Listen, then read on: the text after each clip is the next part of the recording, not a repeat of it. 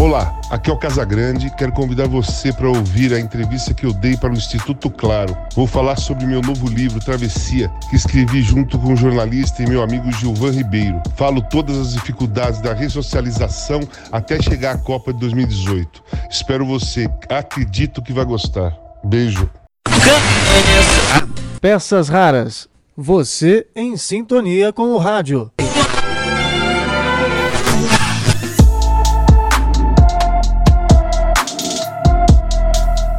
Olá, tudo bem? Eu sou Marcelo Abud, seu podcaster radiofônico, e estou de volta com nossas peças raras. E hoje para compartilhar um material muito especial. Esta semana, no podcast do Instituto Claro, que você pode ouvir no Spotify, você pode ouvir no Claro Música, você pode ouvir no Google Podcasts, basta buscar por Instituto Claro e você vai cair nos podcasts que são produzidos desde 2012 Toda semana tem um conteúdo novo ali no portal do Instituto Claro ou no seu aplicativo aí com os podcasts. Então, nesta semana entraram no ar duas grandes entrevistas, uma com o Christian Dunker sobre psicanálise e educação e a outra com o Casão, o Casa Grande. Após afundar no vício, ter vivido quatro overdoses e conviver com surtos psicóticos, Casagrande revela, no encerramento da Copa de 2018, ter passado sóbrio todo o período da competição. Esse é o mote que está por trás do novo livro do Casagrande, o Travessia, que ele escreveu com o Gilvan Ribeiro, com o qual já faz essa tabelinha, já é o terceiro gol, né, que eles marcam juntos, o terceiro livro publicado. Bom, você vai acompanhar no podcast do Instituto Claro a versão de 8 minutos que está muito bacana, com as músicas, algumas outras referências. Então você tem ali no Instituto Claro essa entrevista com uma versão de 8 minutos. E aqui eu vou dividir com você, porque é um papo muito valioso, a entrevista na íntegra, como aconteceu na gravação com o Casagrande. Então, a partir desse momento, você fica com o jogo completo, a história inteira, a travessia do casão rumo à sobriedade. Depois disso, leia o livro que está muito bacana. Ah, e eu agradeço ao parceiro das produções, o Daniel Greco, o jornalista Daniel Greco, que fez a tabelinha, o meio de campo, para que a gente conseguisse essa entrevista, e a Globo, Globo Livros e a Rede Globo, por autorizarem a palavra do Casagrande aqui conosco. Então agora sim você confere a entrevista na íntegra.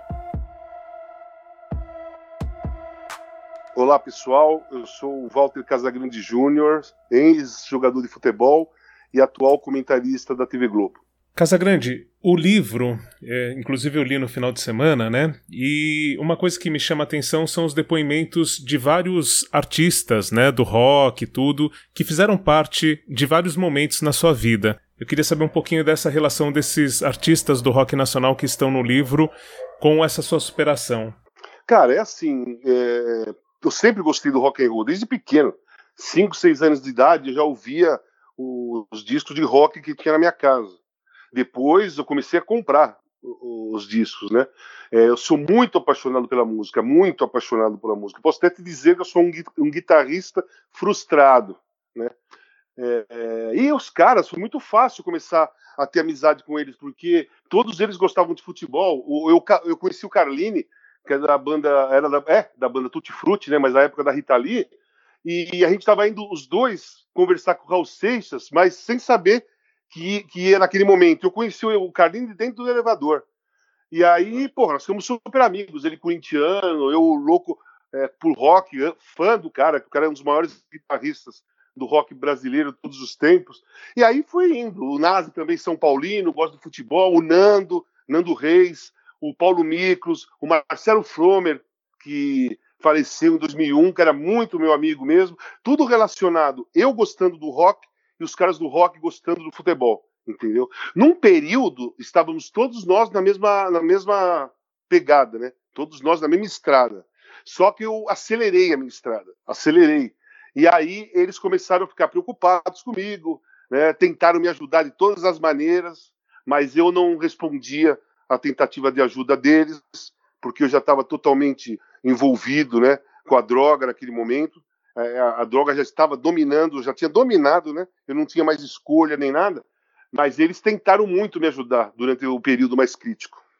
É, pensando também em outra obra, né, o livro anterior, que fala um pouco da sua relação com Sócrates, antes de entrar propriamente nesse atual, eu queria que você falasse um pouquinho sobre o quanto a relação com Sócrates foi ao mesmo tempo inspiradora e prejudicial na sua convivência com as drogas, a relação dele com o álcool também, o quanto que essas coisas se estiveram próximas aí para também é, ele não perceber né, o, o, quanto estava consumindo e que o álcool também é uma porta de entrada. Um pouco essa relação de, é, de vocês dois nesse sentido.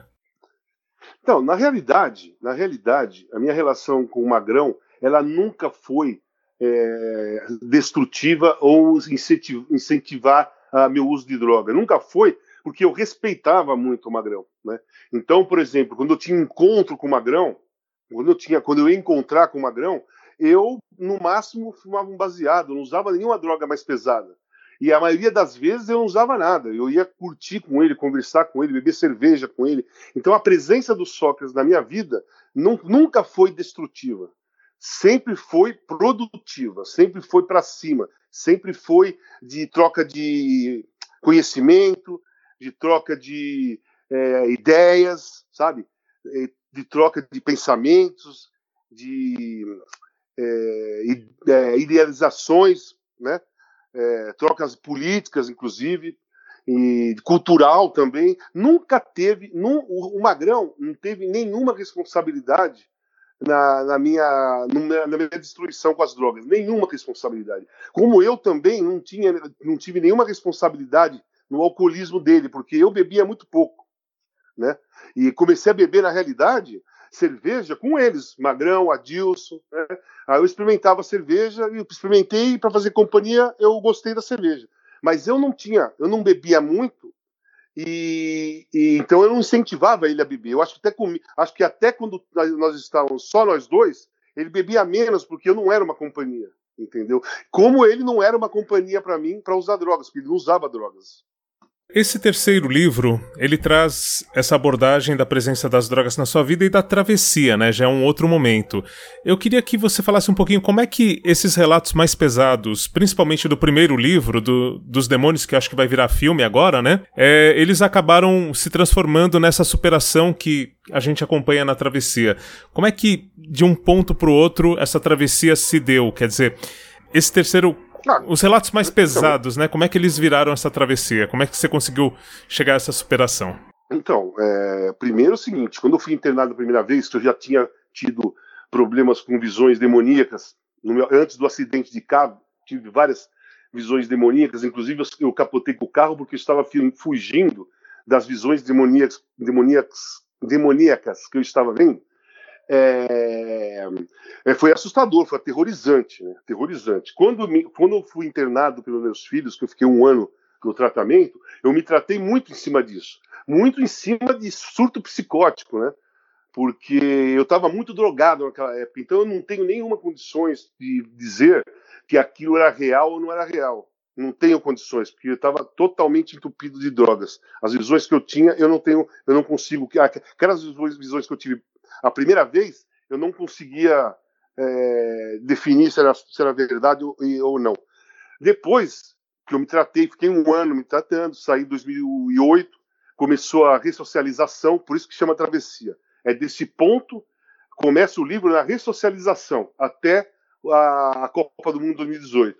Então fui evoluindo, fui melhorando, fui melhorando, mas isso aí sempre foi na minha cabeça, não foi uma coisa bem resolvida inicialmente essas visões. E elas aconteceram de novo depois, em 2015, sem uso de droga. Né? É, só deprimido e mal, é, com uma queda emocional. E aí foi muito mais real para mim, foi muito mais assustador e foi muito, foi muito aterrorizante mesmo, de verdade.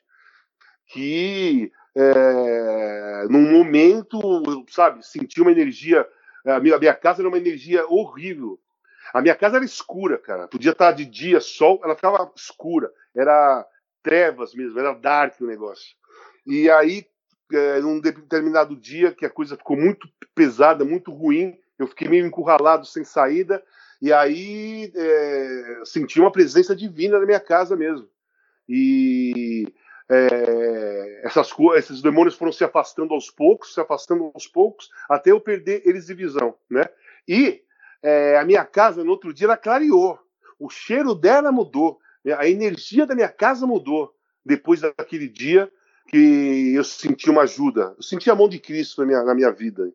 E aí aquilo mudou. E nunca mais eu tive esse tipo de problema, nunca mais, foi a última vez aquela. Aí eu fui para a clínica e fiquei mais sete meses, porque eu ainda tinha um problema com o álcool, né? não problema de beber muito, problema de achar que podia fazer um happy hour toda semana. Né? E aquilo baixava a minha crítica e ficava muito difícil de eu me desligar totalmente da droga. Né? Então eu fui para fui a clínica sozinho, eu fui por, por, minha vontade mesmo. Fiquei sete meses e saí totalmente resolvido nessa situação. Aí dessa foi 2015, no, setembro de 2015 até março de 2016. Quando eu saí em março, nunca mais aconteceu mais nada. Nunca bebi mais, não bebi mais, não fumo mais. Né? É óbvio, não uso drogas, não bebo e não fumo. Entende? É, isso eu fui, eu fui conquistando aos poucos, numa travessia. Fui, fui, fazendo uma travessia de recuperação e de transformação de comportamento, de ideias, sabe? E aí, até chegar à transformação final, que foi na final da Copa de Moscou, né? Que eu fui para lá sóbrio, fiquei sóbrio, voltei sóbrio para minha, minha casa, que foi a primeira, o primeiro evento, a primeira Copa que eu fiz fora de casa, que eu consegui fazer isso, sem a ajuda de psicólogo presencial, sem que as minhas psicólogas estivessem comigo lá, né?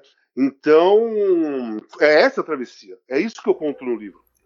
E, e Casa, na travessia, a gente tem no, no livro também os naufrágios, né, que fazem parte do processo. Eu queria saber o quanto que os familiares, eles são importantes, até como um bote salva-vidas, ou então para te ajudar, né, a retomar essa vivacidade, né? Você falou da visão de Cristo, né? Eu, eu, tive no livro essa, foi muito forte esse momento que você estava quase se jogando da janela, né? Pelo que a gente capta é, ali. E, e aí a questão dos familiares e principalmente dos seus filhos, o quanto que isso foi importante como bote salva-vidas para superar o naufrágio nessa travessia? Cara, a família é importantíssima nesse momento. Porque o cara, quando vai para o fundo do poço e é internado involuntariamente, ele, para ele, é, ele fica sem chão.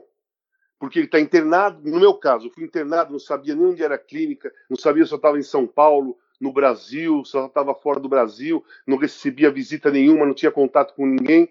E aí você fica, porra, é, eu primeiro achava que a TV Globo ia me mandar embora, aí apareceu a parte boa sabe? O, o apoio que eu tive da TV Globo me fez, pelo menos, encostar, ter a parede do, do, do, do trabalho definida que a TV Globo me falou, pode se tratar que nós vamos te esperar, me deu uma segurança. E depois, quando eu soube que a minha família também estava do meu lado, não estava me julgando, não me condenou, não, não me acusou de nada, eu fiquei muito mais tranquilo para fazer o tratamento.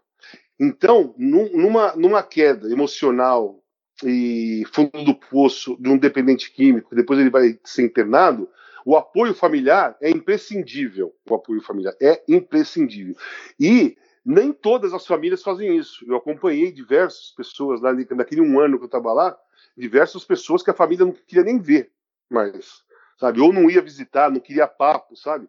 E no meu caso foi completamente diferente. Quando depois de seis meses que, poder, que começou a poder ter visita, meus pais iam lá, meus filhos iam lá. Aí logo depois eu comecei a poder ter saídas, né? De sábado, das 11 até as 17 horas, que eu saía com a minha psicóloga. Eu ia sempre para casa da minha irmã e toda a minha família se, se reunia lá. Tios, tias, primos, sabe? Todo mundo ia para lá. Cada, cada tia fazia um prato diferente, doce.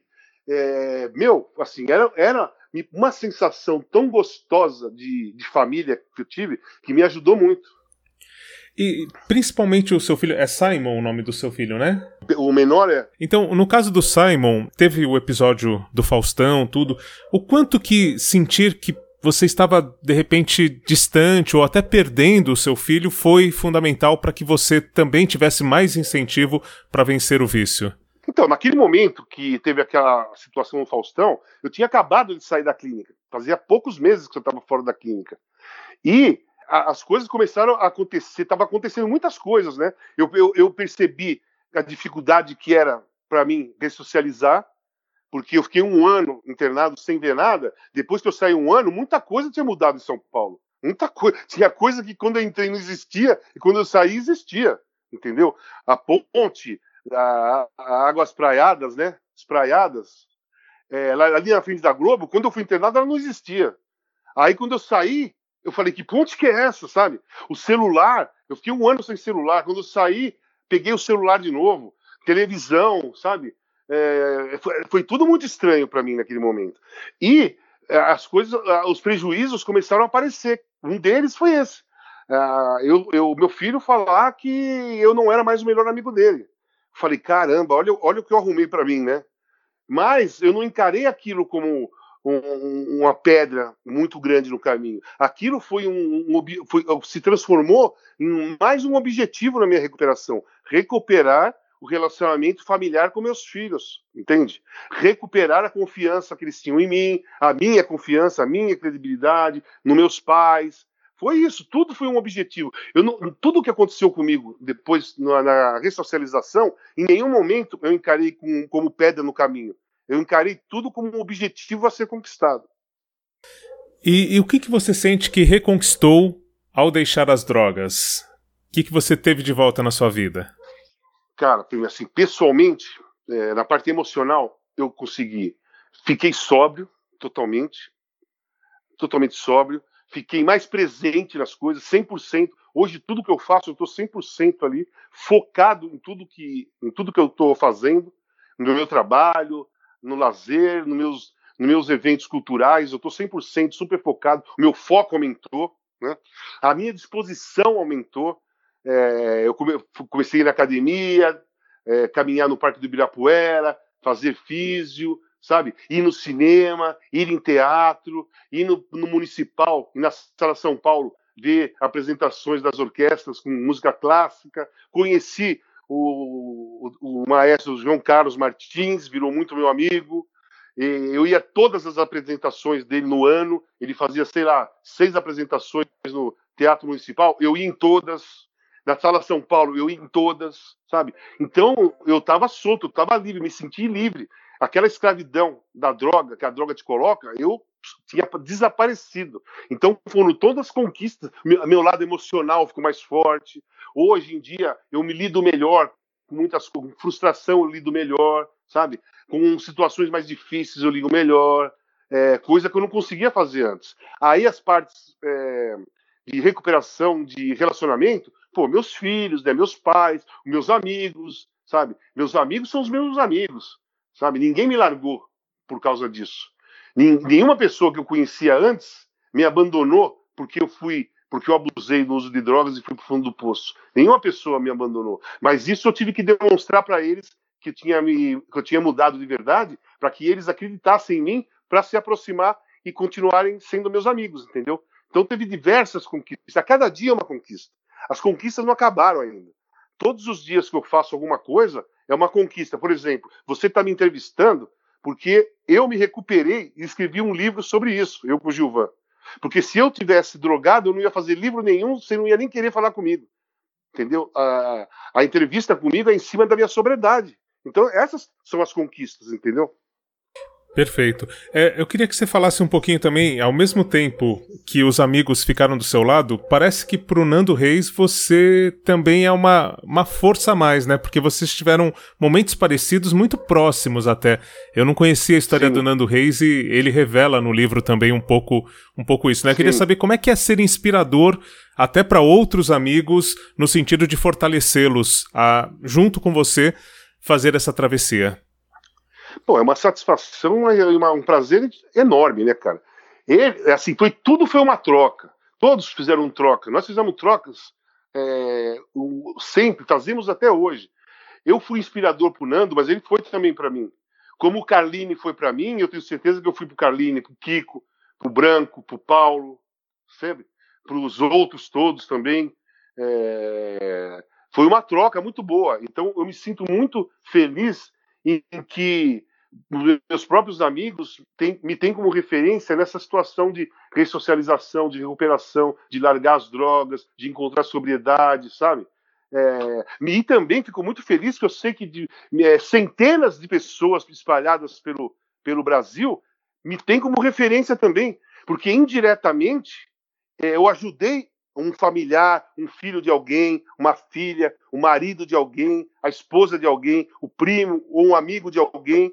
Eu fui uma referência, porque eu sei diversos relatos desses tipos. Já me procuraram diversas vezes falando isso, e várias pessoas me procuram para pedir ajuda para o filho ou para a filha sobre isso. Né? Isso isso é, não tem preço. E isso aí eu não nego de forma nenhuma. E, e, você acha que esse ponto foi a partir do depoimento na Copa de 2018? Foi o ponto alto para inspirar outras pessoas a superarem?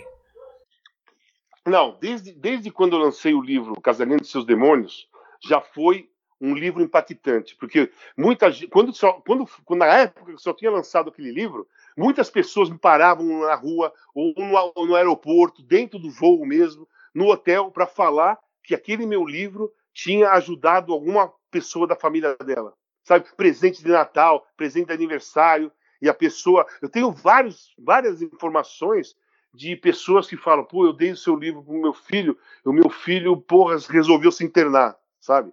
Aí, com esse terceiro livro e com a situação da, da Copa, aumentou muito isso. Aumentou muito, sabe? Eu sei que, que a minha história é importante para que eu possa ajudar outras pessoas. Eu sei disso. E eu sei lidar muito bem com isso. E é, até pensando nessa sua história, nessa sua importância, você tem se envolvido em campanhas antidrogas, né? Já há algum tempo. Sim. É, eu queria que você falasse um pouco. Não, não, campanha, campanha antidrogas não. Eu não participo de nenhuma campanha antidrogas. Eu faço palestras espalhadas pelo Brasil falando sobre a minha história, qual foi a experiência, explicando é, para as famílias, porque elas não têm experiência sobre dependência química. Eu conto todo o que passou por mim, eu conto como eu, como eu penso as coisas. Eu não faço nem campanha antidroga e nem campanha para liberação de drogas. Eu não, eu não participo nenhuma das duas. É, na verdade, o que você faz é, inclusive, ser muito claro, né, no que você passou e, e não, não esconder o, os momentos que a droga também proporciona, né? Eu acho que isso é importante. Claro. É um discurso que para as escolas é muito forte, não é? É, porque a, a curiosidade da, da, do adolescente aumenta quando ele usa a droga e sente o prazer que ela te deu. Então, aquele período inicial da droga, de qualquer uma das drogas, é super prazeroso mas todas as drogas são, são mentirosas. Um pouco para frente, você não sente mais aquele prazer, o uso aumenta para tentar sempre buscar aquele prazer que você sentiu inicialmente, você nunca consegue mais, e aí você se complica, aí a sua vida começa a ficar complicada. Eu, não, eu nunca falei que a droga é ruim, porque ela não é ruim, porque ninguém se, ninguém se vicia em coisas ruins, entendeu? Eu deixo bem claro, mas tem que ser muito bem explicado isso para as pessoas, para elas entenderem. E eu acho que eu faço isso muito bem. Outra coisa que você citou já aqui, que está muito presente no livro, inclusive me surpreendi com o capítulo sobre Adoniran Barbosa. O Adoniran, se não me engano, ele nasceu junto com o Corinthians, né? Além de ser corintiano, mas enfim, vamos lá. É, outra coisa é justamente esse engajamento nas artes. É, o seu tratamento Sim. tem muito a ver com o que você falou de começar a ir a espetáculos, tudo, com mais frequência, né? Não que você não fosse antes, mas isso se intensificou na, no seu processo. Então eu queria saber esse engajamento com as artes e também com movimentos pela democracia, o quanto que isso é, também ajuda a motivar, a te deixar é, acho que até com outras ansiedades, né? Quando você produz um espetáculo, por exemplo, são outros outras ansiedades que talvez ocupem um espaço que antes a droga tinha na sua vida. Então eu queria saber, artes e movimentos pela democracia, o quanto que isso é benéfico, foi fundamental para sua travessia. Claro, é muito, muito importante na minha vida isso, porque eu sempre fui uma pessoa no lado político, lutei muito pela redemocratização do país, pela anistia, né? É, sempre gostei de música, de teatro, de cultura, sempre gostei muito. E é, a droga me escravizou, não me deixou mais sair de casa para fazer nada, nem shows de rock eu ia. E quando eu me libertei das drogas, a parte do tratamento do, do lazer, ela foi muito dolorosa para mim, foi muito difícil para mim. Eu era forçado a ir. Eu era obrigado a todo sábado sair da minha casa para ir para um teatro para um cinema. E a maioria das vezes eu ia querendo ir mesmo, mas muitas vezes eu batia aquela, aquela depressão, aquela queda, ah, de não querer ir, a minha, minha psicóloga me arrastava para ir. E isso foi de, muito importante, porque aí eu peguei esse hábito e esse gosto pela cultura. Então, durante a semana, por exemplo, eu vou duas vezes no cinema, que eu gosto de ir de terça, final de tarde, e quinta, final de tarde. São dois dias que eu gosto. No sábado, às vezes, às vezes eu vou no cinema à tarde e no teatro à noite. Ou cinema e cinema. Ou à tarde eu não faço nada e vou no, cinema no teatro à noite. Ou faço isso à tarde. Então, eu faço a minha programação da semana. Hoje eu faço a minha programação da semana é, guardada na minha mente. Mas eu fiquei muitos anos fazendo escrito, sabe? Hoje eu vou fazer isso, vou, amanhã isso, aquilo, aquilo outro, aquilo outro para eu me adaptar à organização da minha vida. Né? Que você está usando drogas, você fica desorganizado. Então, isso daí foi muito, foi uma, foi a parte mais importante da minha recuperação. É, é, por exemplo, o que está me fazendo muito falta hoje no, no, isolamento social, que eu ainda faço. Eu só saio para ir na Globo e volto. Eu vou no Globo Esporte e volto, vou é, fazer o Bem Amigos, volto, faço jogos e volto. Agora que eu comecei a fazer fisioterapia, porque eu tenho uma artrose muito forte no joelho esquerdo, e começou, como foi atrofiando a musculatura, começou, começou, comecei a ter uma dor muito forte, insuportável, que não dava nem para subir escada, nem andar e eu, eu tive que ir na, começar a fisioterapia. É, então, o que está muito. O que eu estou sentindo mais falta nesse momento, já que eu estou trabalhando, fazendo o jogo e o Globo Esporte, é exatamente o lazer. É exatamente poder ir no teatro, no cinema, jantar, almoçar com alguém. Isso eu não estou fazendo de forma nenhuma e não vou fazer até as coisas se resolverem. Se demorar um ano para se resolver, eu vou ficar um ano dentro da minha casa, entendeu? Não vou, eu não, eu, eu, eu entendo muito a importância e o risco que é, é você não fazer o isolamento social, entendeu? Tem uma coisa que, que eu peguei de um depoimento seu que eu acho que é bastante emblemático do momento que você transmite para as pessoas. Estar sóbrio faz se acostumar com o prazer da vida, que não é igual ao da droga, mas é real. Que mensagem é. você transmite com esse pensamento para todo mundo que acompanha a sua travessia? Pra, bom, para aqueles que nunca usaram droga, eles só, eles só conhecem o prazer da vida, que é um prazer mediano. Né? Não tem nada na vida que te dá pico de prazer. Assim, é, eu jogando futebol, quando eu fazia um gol no Morumbi lotado, me dava o pico de prazer. Voltava. O prazer que o prazer que você sente quando faz um gol numa final de campeonato é o mesmo que você tem quando você cheira uma carreira de cocaína. Um pico de prazer o pico de prazer.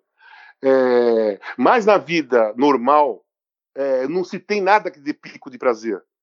Tudo é um prazer meio que mediano, meio que tudo, tudo junto, sabe? Não tem pico tem uma base de prazer. E a droga te joga em pico de prazer o tempo todo, o tempo todo, o tempo todo. Então é um prazer falso, porque você cheira cocaína e sente um puta prazer, mas não está acontecendo nada na vida para você ter aquele pico de prazer. Não está nada acontecendo. Às vezes, às vezes inclusive, está tudo mal. Tá? Você está numa situação ruim. E aí você cheira e te dá pico de prazer. Então o prazer que a droga oferece é mentiroso. Porque ele é falso, não é real não está acontecendo nada para ter aquele pico de prazer. E, em, em, é, ao invés, o pico, o pico não, o prazer que a, que a vida te dá, ele é um prazer verdadeiro. Né? Você vê, você vai num, num, numa apresentação da orquestra do João Carlos Martins, no Teatro Municipal, e você se, se emociona com a música clássica, e vem aquele prazer em você, é totalmente verdadeiro. Você está vendo, você sabe o que está te dando prazer. É visível o que te faz ter prazer. É a orquestra é, no teatro municipal tocando músicas clássicas que está tá te dando prazer. O show do Adonirando Barbosa, do Adonirando, que eu fiz no teatro municipal com a Baby, Captain Hood, é, Eduardo Budim, é, Kiko Zambianchi, Nazi, Carline, Paulo Miklos, uh, Luiz Posse, é, é, porra, toda aquela pessoa, Paulinho Boca de Cantor, é, Arrigo Barnabé, é, Cássio Scarpim, né? todas essas pessoas, todas essas pessoas fizeram um espetáculo tão maravilhoso e deu um prazer enorme de ver, mas você está vendo, você está você tá sabendo porque está sentindo prazer. E isso eu passo para as pessoas, entende? Aquelas, aqueles garotos que estão usando drogas, ou que está no vício, ou no, no usuário, e sente aquele prazer que a droga está dando, eu mostro para eles que aquilo é falso. Aquilo não é verdadeiro.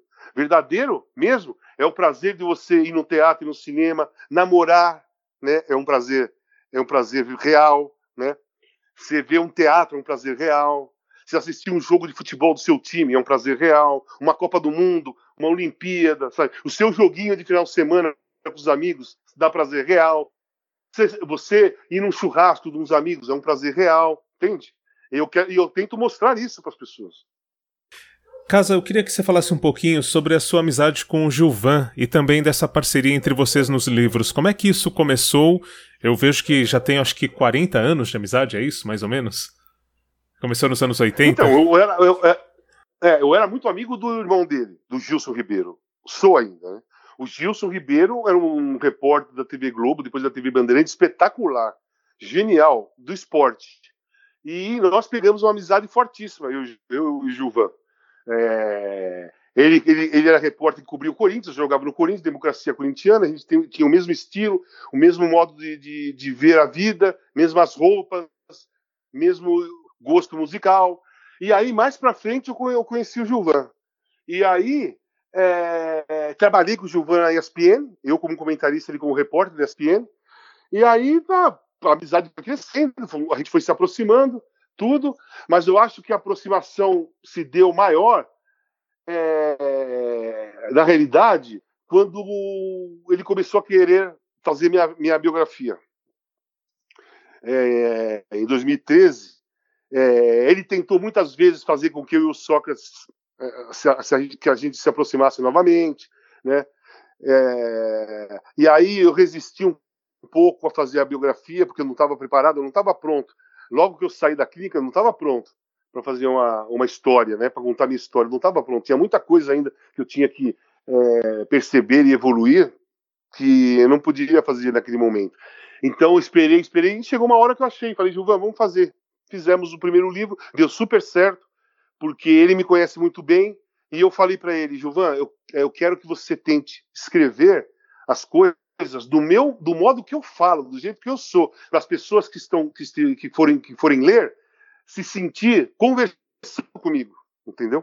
E ele fez isso perfeitamente, perfeitamente. Cada livro melhorou.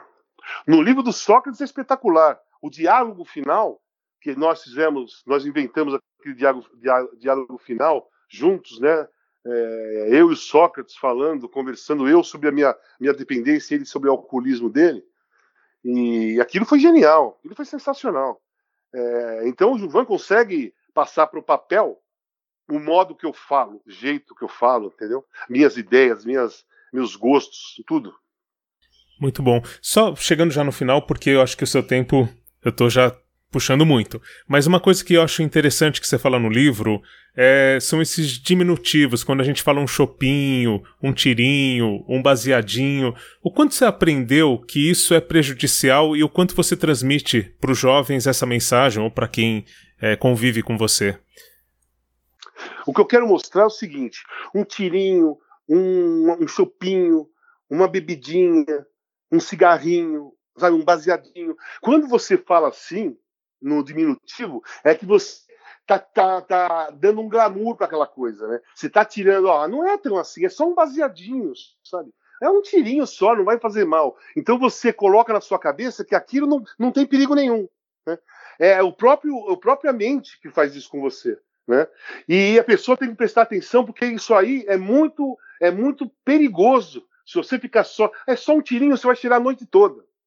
Você começa com só, só um tirinho, às 10 da noite, vai parar duas da, duas da tarde. Entendeu? Você começa com um chopinho e quatro da manhã você tá bêbado num bar. Entende? Então é isso. É, é, o diminutivo é para dar um glamour e tirar o risco, diminuir o risco, sabe? Para você se justificar para você mesmo, sabe? Ah, tô usando, mas é assim, tô tranquilo. Isso é uma, é uma coisa muito difícil, muito perigosa. Para terminar, eu queria que você falasse um pouquinho dos próximos passos. Né? No livro, você cita uma aproximação com a é, deputada. A... Aproximação no sentido. Isso, com a Tabata Amaral. É, e projetos em escolas, tudo. O quanto que isso é, é, você acha que é viável no momento atual que a gente está, né? É, digo, momento político, social, tudo, né? E o quanto você tem se envolvido com outros projetos nesse sentido de, é, enfim, ampliar, de repente, nas escolas ou até. Então, é, essa, é, esse é um objetivo, é um, um sonho meu fazer. É, as coisas estão se misturando, a coisa tem que se acalmar e ter uma direção só para você conseguir fazer esse, esse projeto, colocar em prática esse projeto, né? Eu tenho, eu sou envolvido com projetos hoje democráticos, antirraciais, né?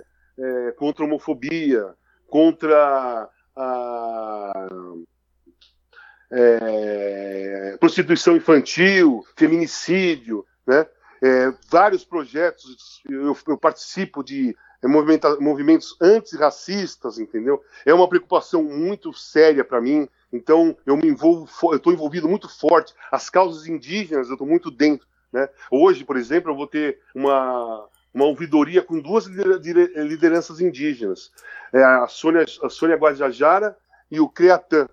É, então eu estou super envolvido, estou envolvido na organização e na realização dos Jogos Indígenas 2021, sabe? Então eu estou envolvido em diversos projetos sociais nos, nos povos indígenas e antirracistas e pela democracia. Como é que surgiu esse envolvimento? Quer dizer, esse movimento seu já é desde a democracia corintiana, tudo tal, mas depois dessa ressocialização, o quanto que isso foi. Como surgiu? Assim, você está participando de lives, tudo. Como é que isso veio de um convite? Foi uma iniciativa sua ir atrás desses temas? Não, o lance é assim. Primeiro, eu tenho. Pro lado dos povos indígenas, indígenas eu sempre tive uma preocupação muito grande com. É desmatamento ilegal, garimpo ilegal.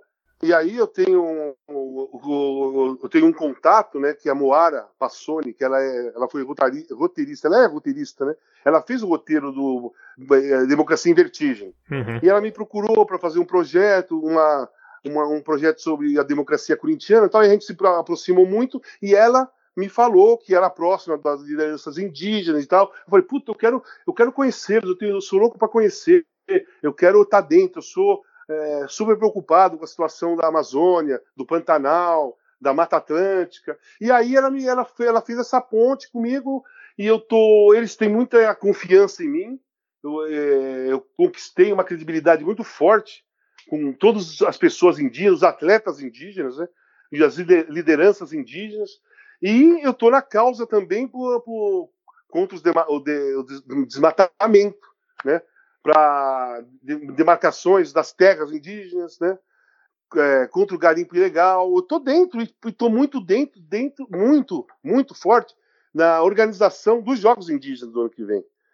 Porque não é só jogos esportivos, tem uma questão do meio ambiente, tem uma questão é, dessa luta é, do governo contra os povos indígenas, né, que é uma coisa absurda. A proteção dos do, os, os, indígenas são, são os protetores da selva, né, da floresta, aliás, da floresta amazônica, da Pantanal. Eles são os protetores da Mata Atlântica e precisam de segurança e de proteção, porque eles são, eles são completamente vulneráveis, né?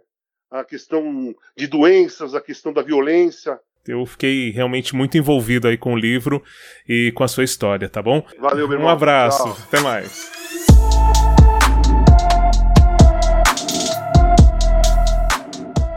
Legal esse papo com o Casagrande, né? Muito bom ter tido você durante toda essa história aqui comigo.